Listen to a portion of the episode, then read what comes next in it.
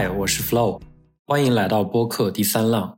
我把科技领域一些对我产生重要启发的英文内容翻译后，配上中文语音，以更直观生动的方式，将当事人的亲身经历和独特观点呈现给更多的人。我希望无论是科技爱好者，还是对新事物充满好奇的朋友，都能在第三浪获得价值和找到灵感。日本的经济一直对我来说就是一个谜。日本股市在一九八九年达到顶峰后的三十四年间，回报率基本为零，主要的收益来自于股息。David Stern 主持的大众理财节目讨论了日本股市自一九八九年以来的长期表现，以及这一表现背后的经济、人口和文化因素。节目提到了日本股市的估值、收益、人口老龄化问题、住房市场的特殊性，以及日本如何适应这些挑战。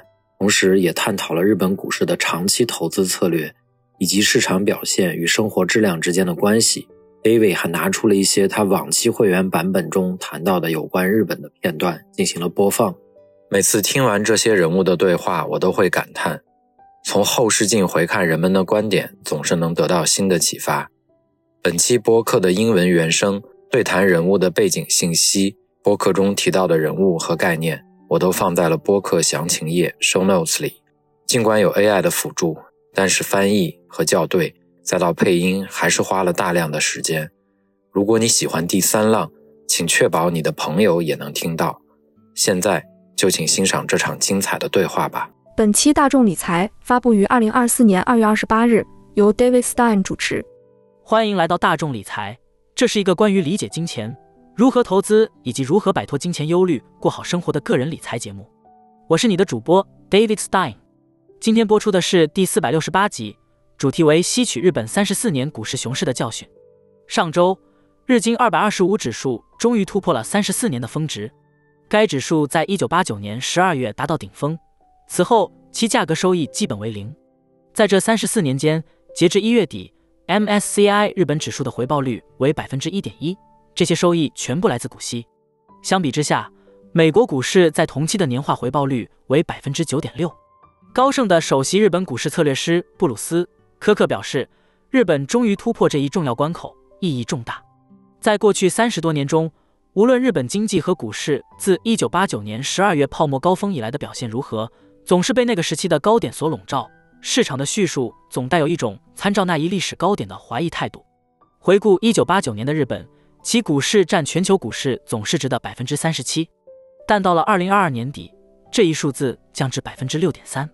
相较之下，目前美国股市占全球股市的比重已达百分之五十八。在这长达三十四年的时间里，我们可以汲取一些教训。虽然我们把这段期间称为熊市，一个长期的下行周期，但实际上日本股市目前正处于上升趋势中，仅今年一年就已上涨了百分之十七点五。然而，如果我们仔细思考，这三十四年来的持续低迷，始终未能超越一九八九年的高点，这无疑是一段异常漫长的等待。这背后有其原因，也蕴含着我们可以学习的课题。在本集中，我们将播出四个不同节目片段，这将是一期关于日本的特别节目。我在节目中多次讨论过日本，并已经四次访问该国。我计划在五月份再次前往，这将是自二零一八年底至二零一九年初以来的首次。我们想要分享的是。日本的哪些独特之处导致了这三十四年来市场环境的挑战？首先，我们来回顾一下日本的长期回报情况。与美国相比，日本的年化回报率为百分之一点一，而美国股市的年化回报率为百分之九点六。在那段时间内，日本和美国的股息收益贡献率大约在百分之一点二到百分之一点五之间。在过去的三十四年里，美国的公司盈利增长速度远超日本。从每股收益来看，按照 MSCI USA 指数计算，美国股市的每股收益年增长率达到了百分之六点二。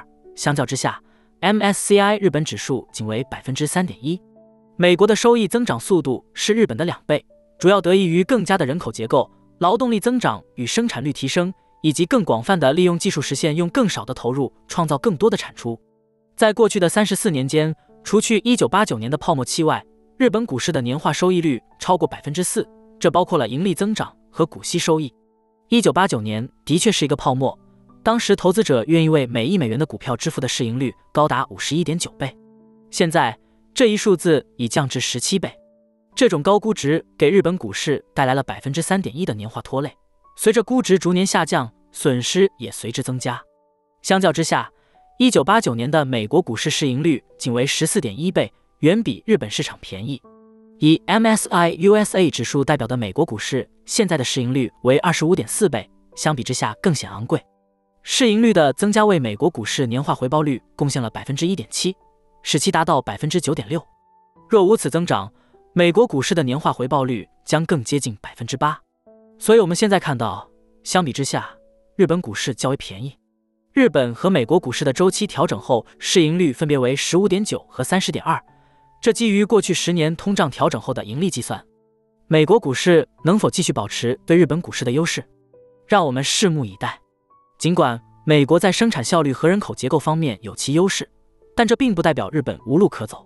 日本可以通过引入更多移民来实现变革。随着文化的逐渐转变，女性在职场的停留时间正在延长，这是一个积极的迹象。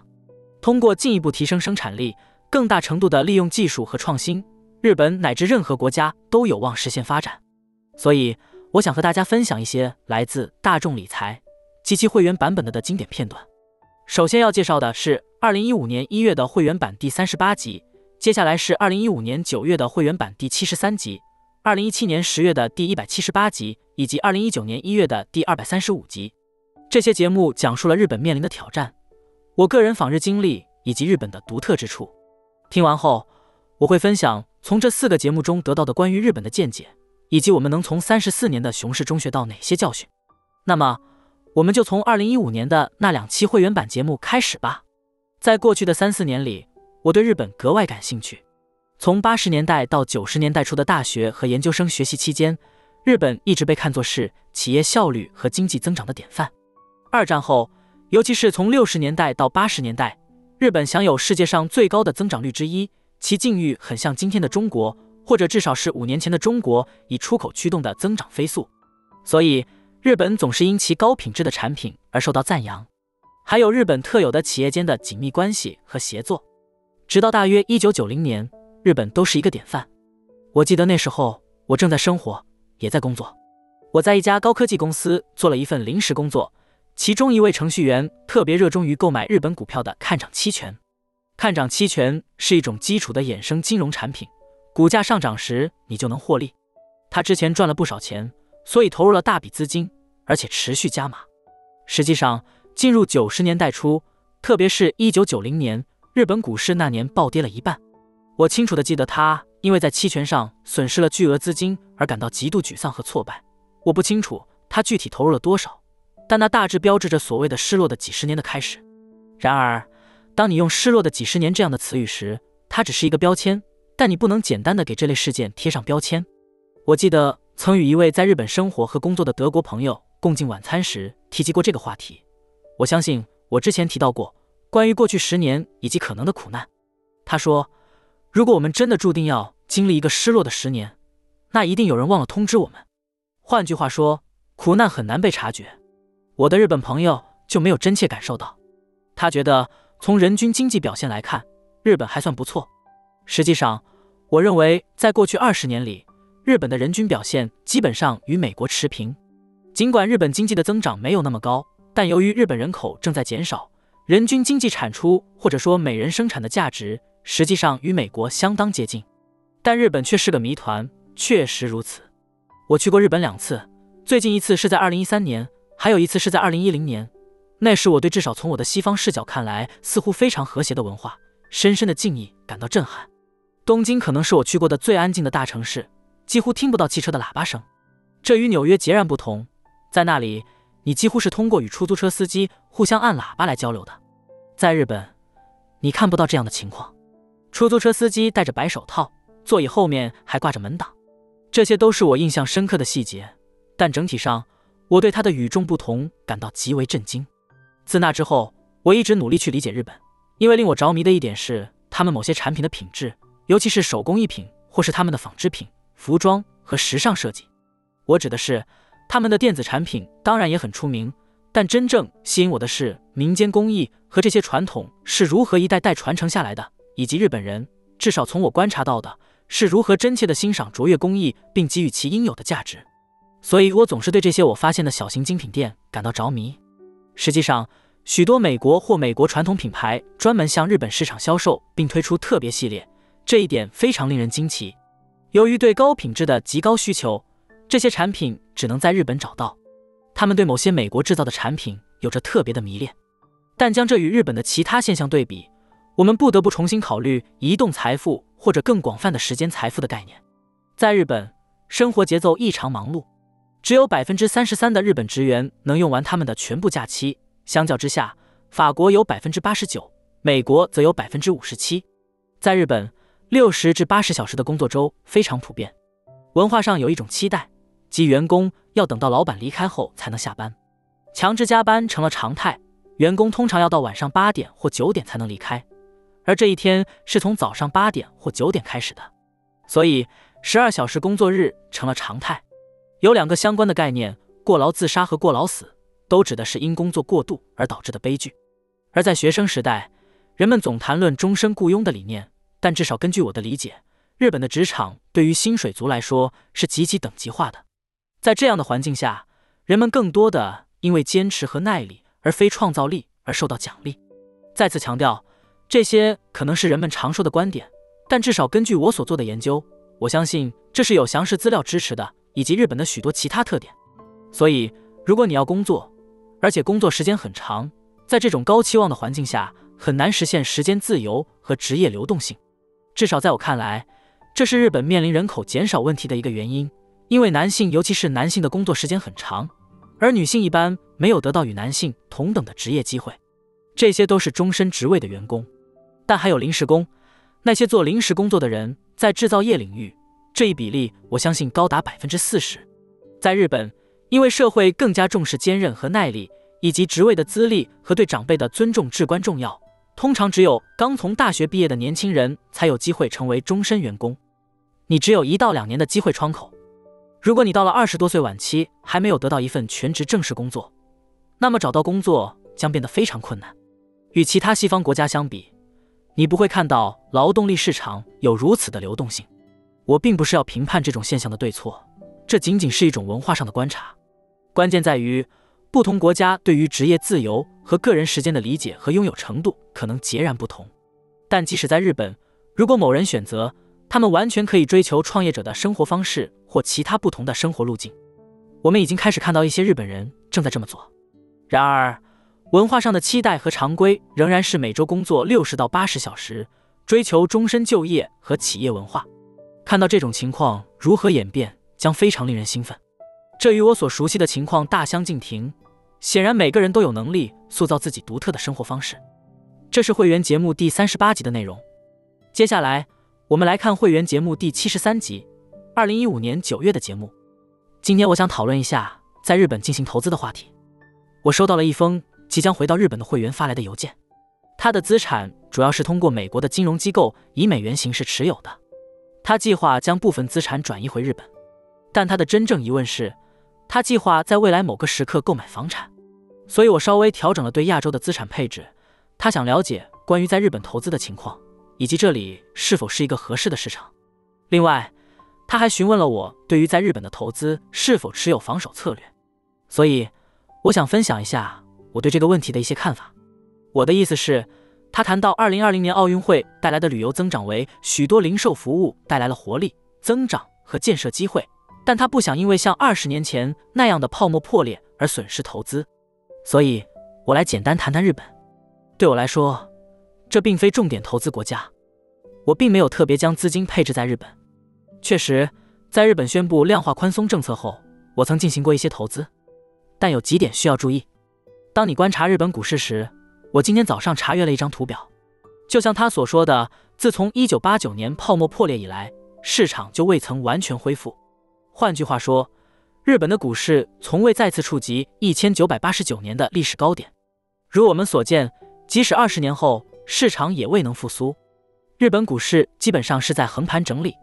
确实，在过去一两年中，随着日本实施量化宽松政策，股市表现不错，出现了反弹。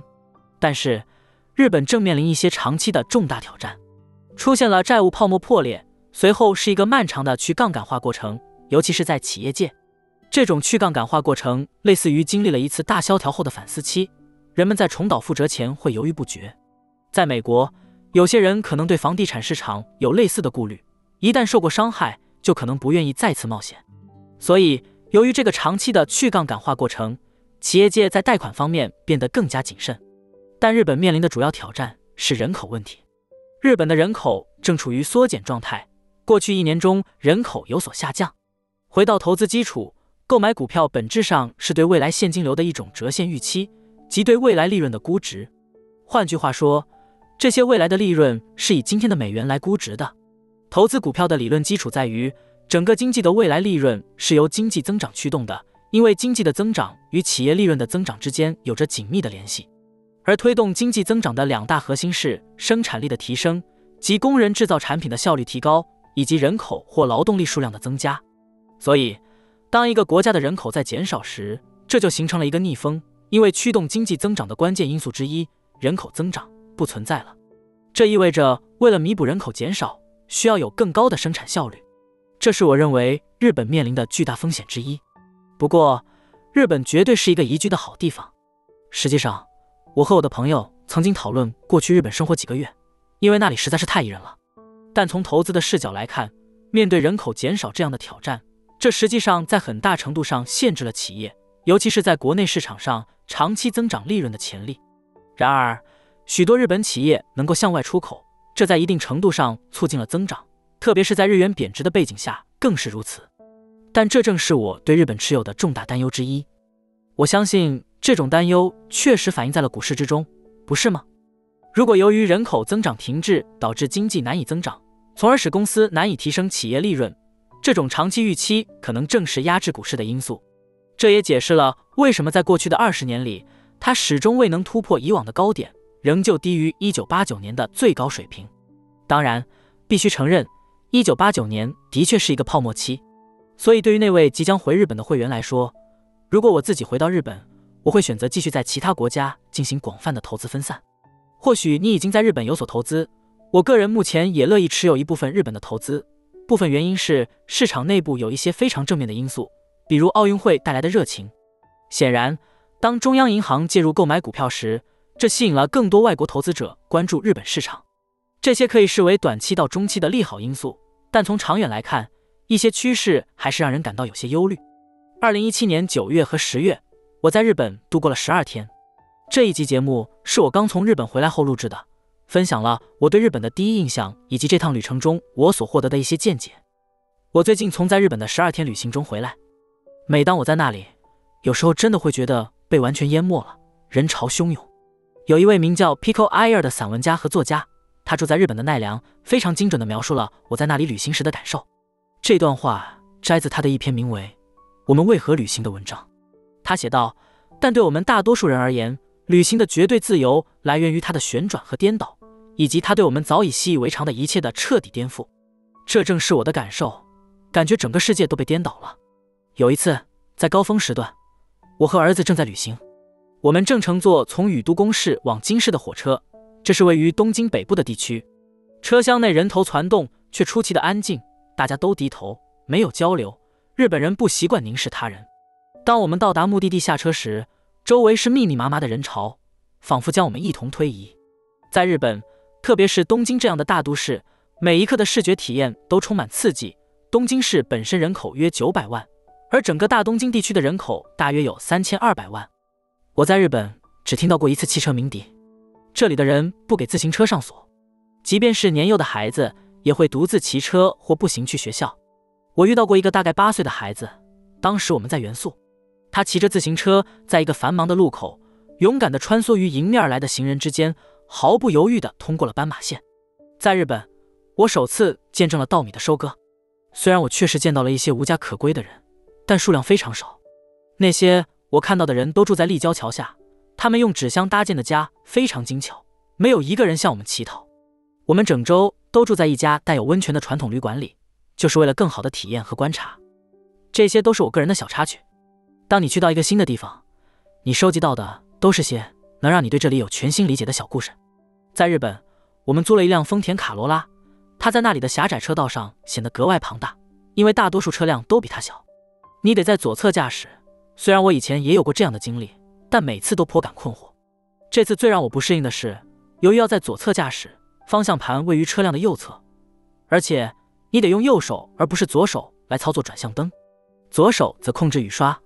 所以在最初几天，我总是在尝试打转向灯时不小心开启了雨刷。但一周左右后，我就逐渐习惯了。当我回到爱达荷州后，我还总是下意识地用右手操作雨刷来示意转弯。我发现的另一个特点是，日本经常很冷，尤其是在室内，他们并不总是开启供暖。我们主要住在 Airbnb 中，通常只有前厅有暖气设备，大多是移动式加热器，而厨房和餐区往往没有供暖设施。我始终不明白为什么厕所里从来都没有暖气，这正是日本人将加热马桶座圈发展到极致的原因。而你坐在桌旁时，因为你通常是坐在地上，桌子都非常低。但桌子周围通常会有一块加热毯，这样即使没有暖气也能保持温暖。正因为如此，日本人均能源消耗量大约只有美国的一半。我最明显的观察之一，尤其是走访乡村地区时，就是许多从业人员实际上年纪都很大，许多保安人员都在他们七十岁左右。同样，很多清洁工也是七十岁甚至更老。因为通常情况下，即使年纪增长，日本人看起来总是显得很年轻。所以这一点让我很惊讶。很明显，有大量的老年人仍在继续工作。虽然东京给人的感觉非常年轻，但这并不是因为有很多年轻人，而是一旦你走进乡村，你会发现那里主要是老年人居多。造成这种情况的一个原因是日本的人口正在缩减。二零零八年，日本人口达到了一点二八亿的顶峰，而现在人口数量是一点二七亿。根据国家人口与社会保障研究所的预测。到二零六五年，日本的人口将仅剩八千八百万，将面临百分之三十的人口下降。就像许多其他国家一样，年轻人被大城市所吸引，比如东京及其周边地区。我之前说错了，实际上是三千八百万人。东京市本身有九百三十万人口，东京有大量的就业机会，目前每个求职者平均可以找到两个职位。全国的失业率仅为百分之二点八，所以在人口减少的背景下。工作机会依然充足。如果是年长者，他们仍然可以继续工作，甚至常常被鼓励继续工作。因为如果乡村或小镇上没有年轻人，谁来负责收集垃圾呢？我们拜访了那位和尚，我儿子帮他砍柴。他是一位从事陶艺的佛教和尚。我儿子为他劈柴，持续了大约两周时间。这是大约三年前的事了。我们回到了这位和尚居住的小镇。他是个非常友好的人。他说自己没有钱，只有大量的木头。而他的木头堆积如山，随处可见。他每年只烧制一次窑，但在那个小镇，由于几乎没有小孩，学校最终被关闭了。在这个小村落里，他们不再需要学校了。根据预测，从2016年到2050年，全球人口将增长百分之二十八。然而，一些国家的人口预计将会减少，其中日本是减少最多的国家，其后依次是波兰、匈牙利、德国。这些国家的人口。预计将减少超过百分之十。俄罗斯、葡萄牙、香港、希腊、韩国和中国的人口预计将下降超过百分之五。劳动力数量是经济增长的主要决定因素之一。工作年龄人口是否在增长？经济学家 David Bloom 和 David Canning 的研究发现，工作年龄人口占总人口的比例每增加一个百分点，人均 GDP 的增长率就会提高百分之一点四。这是因为什么呢？实际上。经济增长依赖于劳动力的数量及其生产率。随着工作年龄人口的增加，不仅劳动力总量增加，这些劳动者随着时间的积累，他们的技能也在不断提升。正如我们上周讨论的那样，只要持续对他们的技能进行投资和更新，他们的工作表现自然会随着时间而提高。所以，随着年轻人进入工作年龄，我们不仅见证了劳动力数量的增加，也见证了生产力的提升。这是因为，随着对年轻人的依赖减少，更多的资本得以投入到资本支出和提升生产力的项目中。结果就是，随着工作年龄人口的增加，我们看到了更高的经济增长率和更好的股市表现。因为经济增长越快，企业利润和长期股票回报就越高。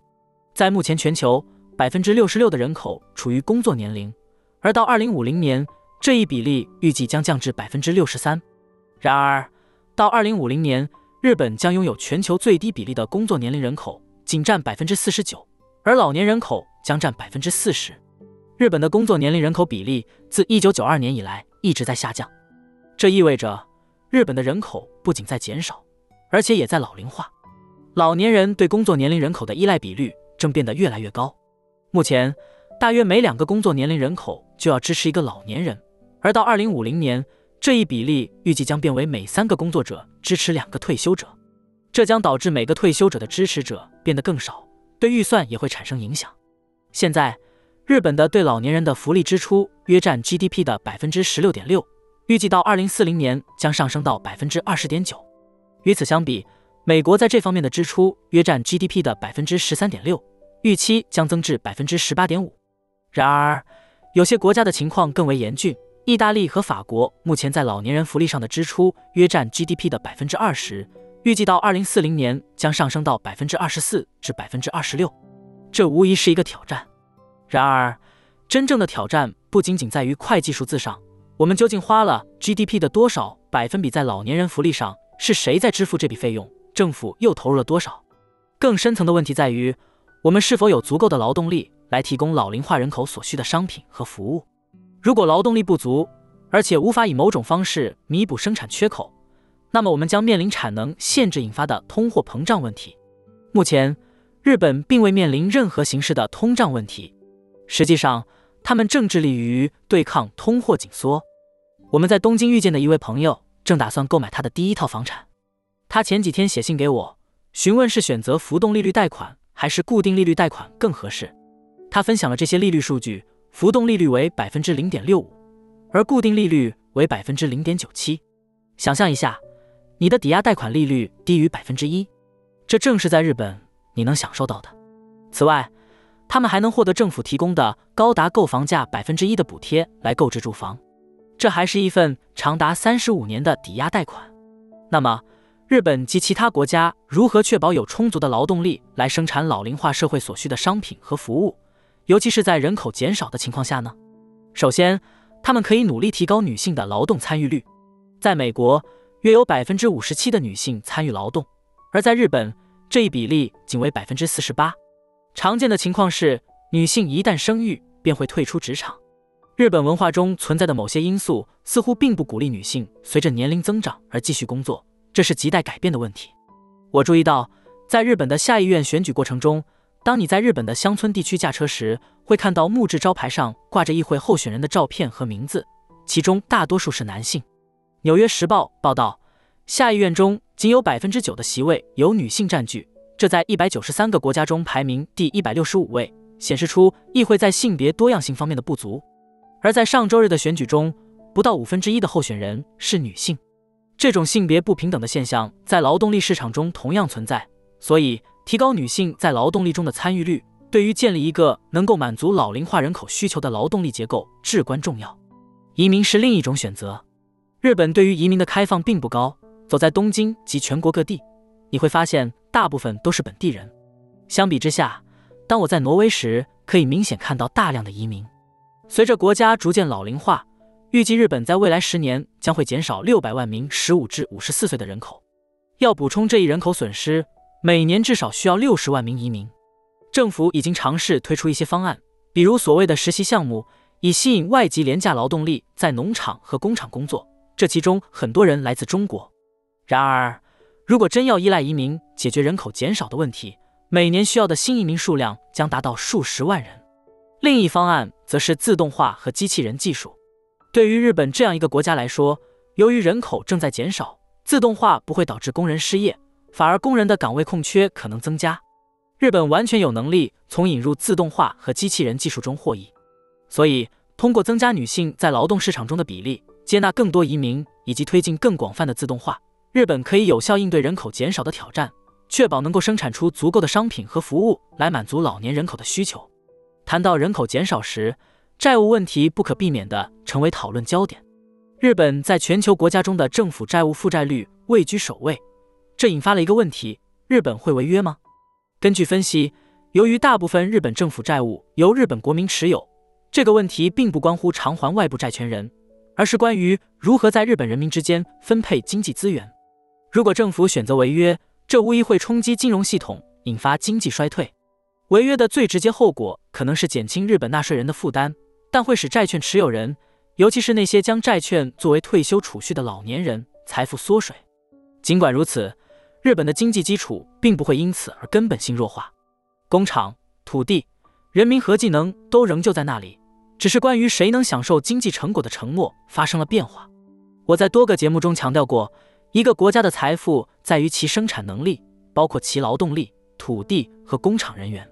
如果日本决定违约，这本质上是一种重新分配，可能会对持有大量债券的老年人造成影响，但这将是一个可以解决的破坏性过程。日本人口正在老龄化，但他们有能力适应这一变化。我们已经看到了适应的迹象，比如七十五岁的垃圾工人，以及自动化的普及减少了人工服务的需求。随着自动化技术的进步，日本正在进行相应的调整。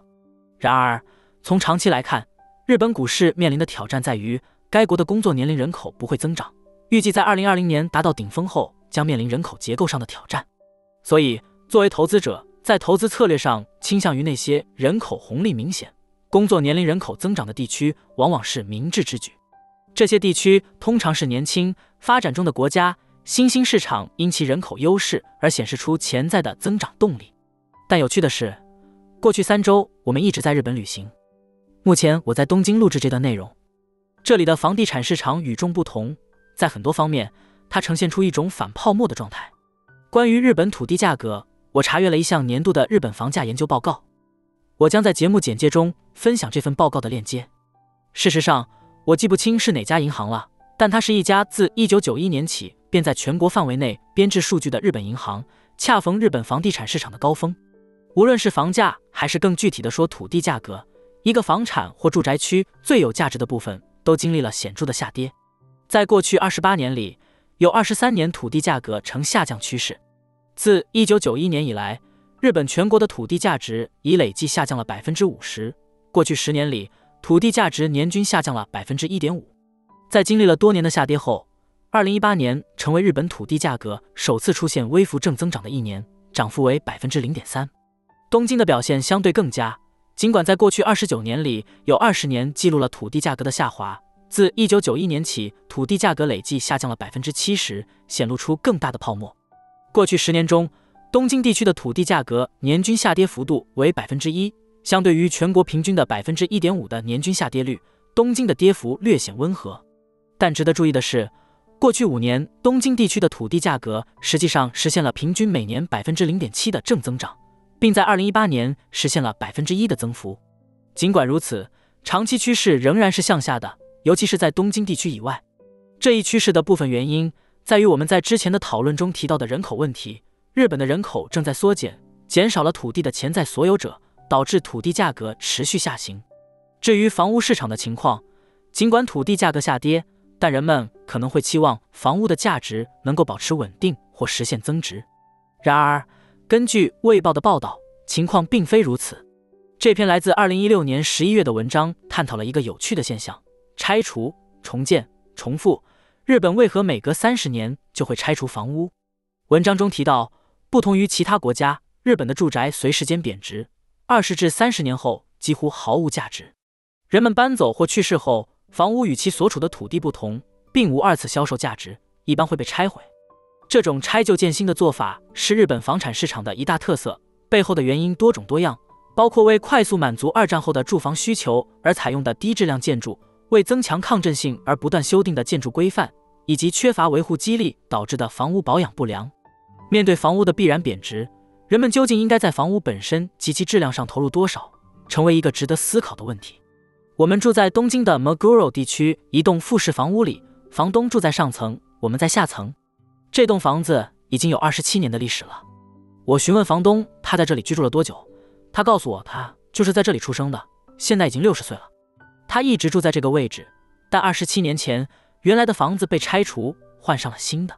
我提出这个问题时，他显得有些惊讶，似乎觉得这很自然。房子旧了就该拆，还能怎样呢？实际上，就在我记录这段话时，不远处大约三十英尺处有一栋房子正在施工，噪音很大。我得等到他们午休时才能享有片刻的宁静。希望他们现在已经去吃午饭了。但工人一旦回来，捶打声等噪音又会响起，因为他们正在重建一栋被拆除的房屋。我的朋友住在东京周边，靠近成田机场。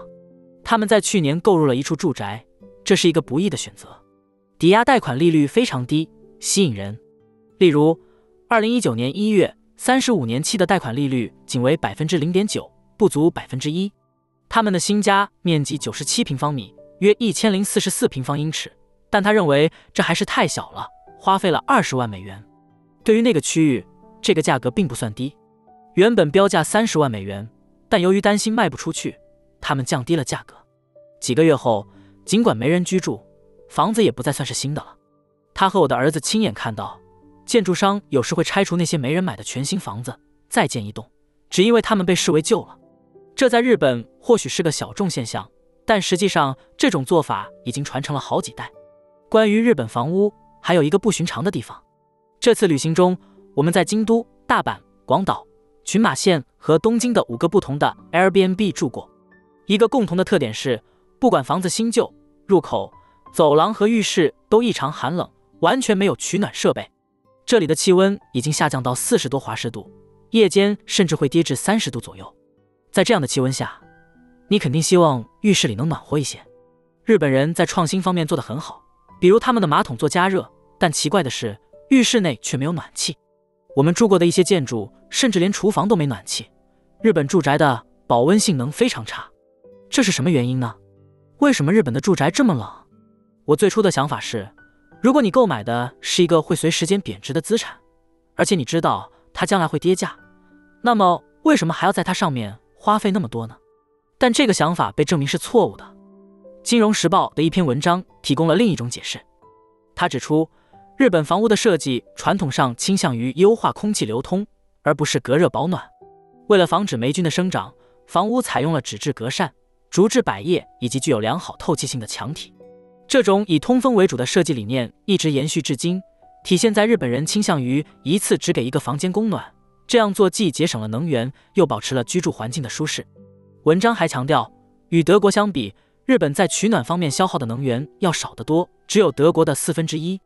Alistair Townsend About Coco 的联合创始人。分享了他的观察。About Coco 是一个东京的建筑项目。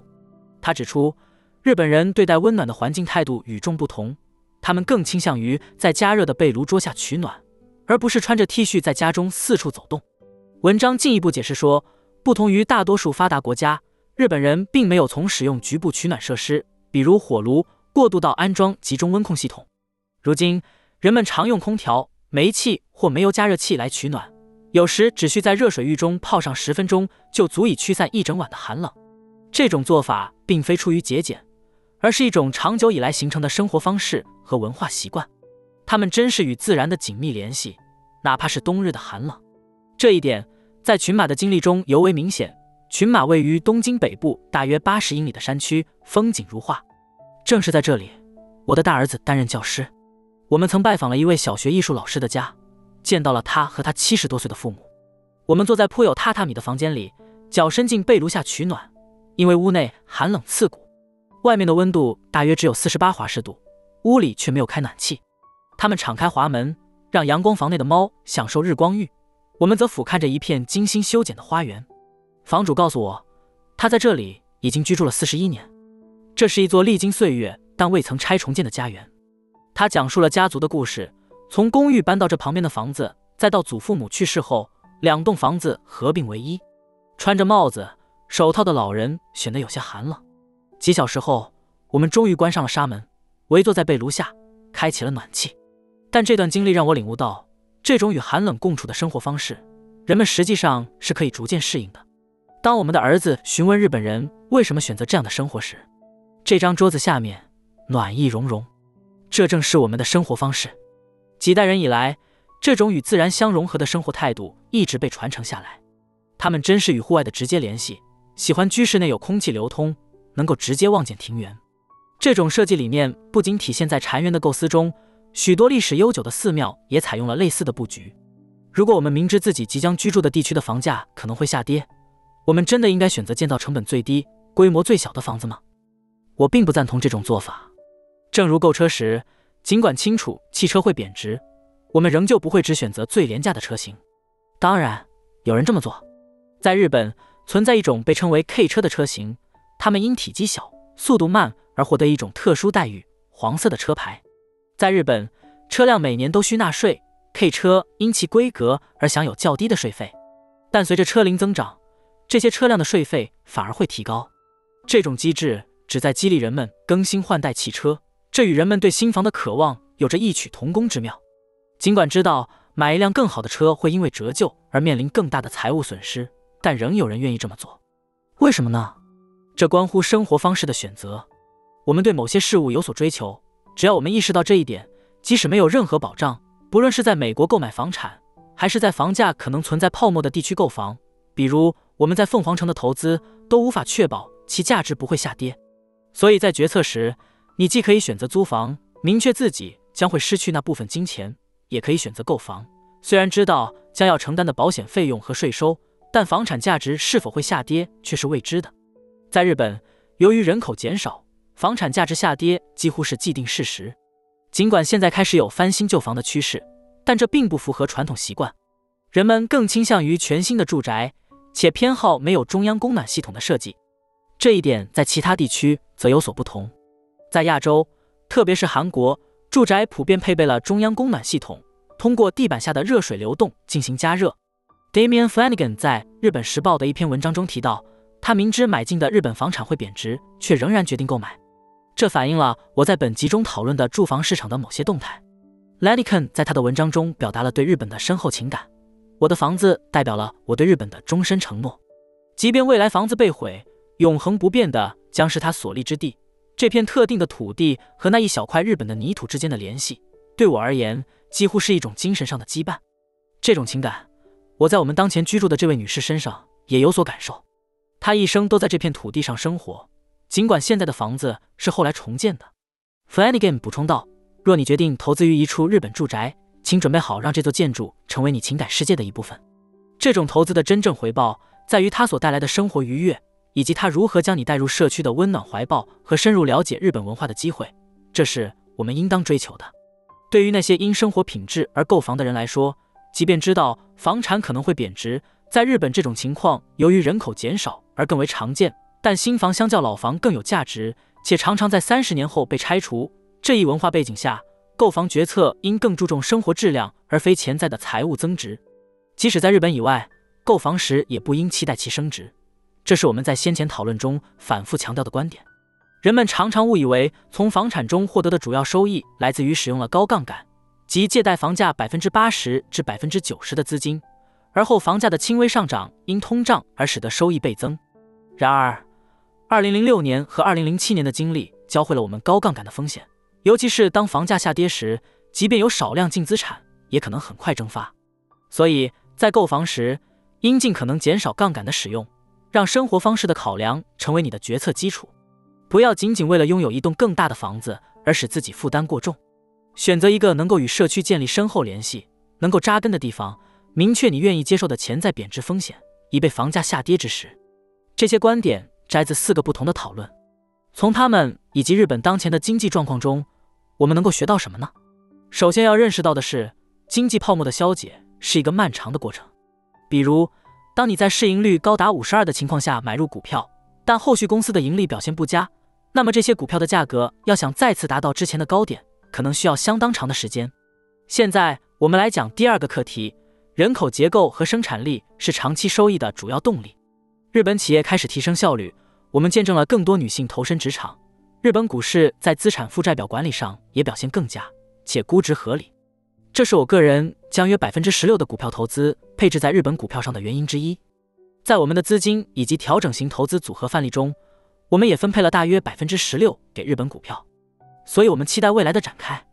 第三个教训，我希望通过这些内容能够传达给大家的是：股市并不等同于生活品质，股市只是生活众多方面中的一个。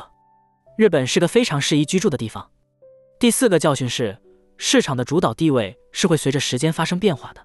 以日本为例，回到一九八八年，它曾是世界上最大的股市，占据了全球股市的百分之三十七，而现在这一比例仅为百分之六。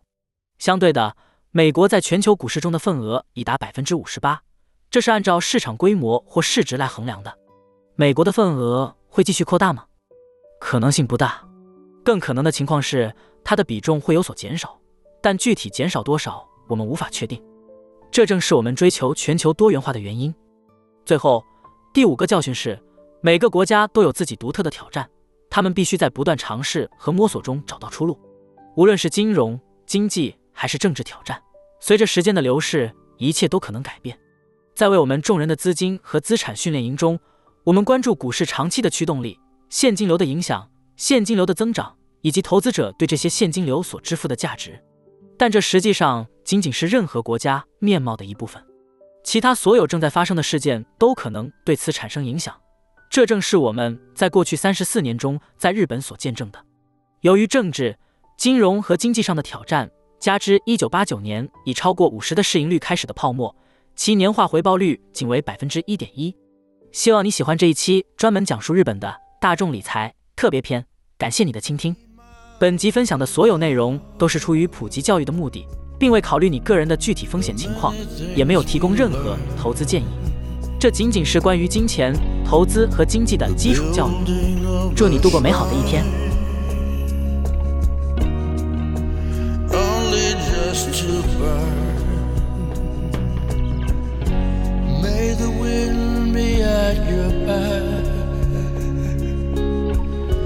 Good fortune to chase the cards lay out astray. All from your command. That's the way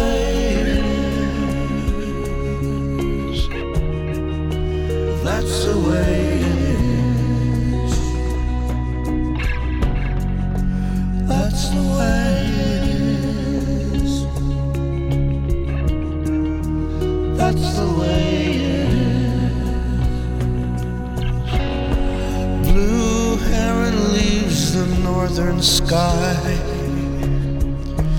Trust the journey to new high. What's the meaning of the scar? If we don't learn how to heal,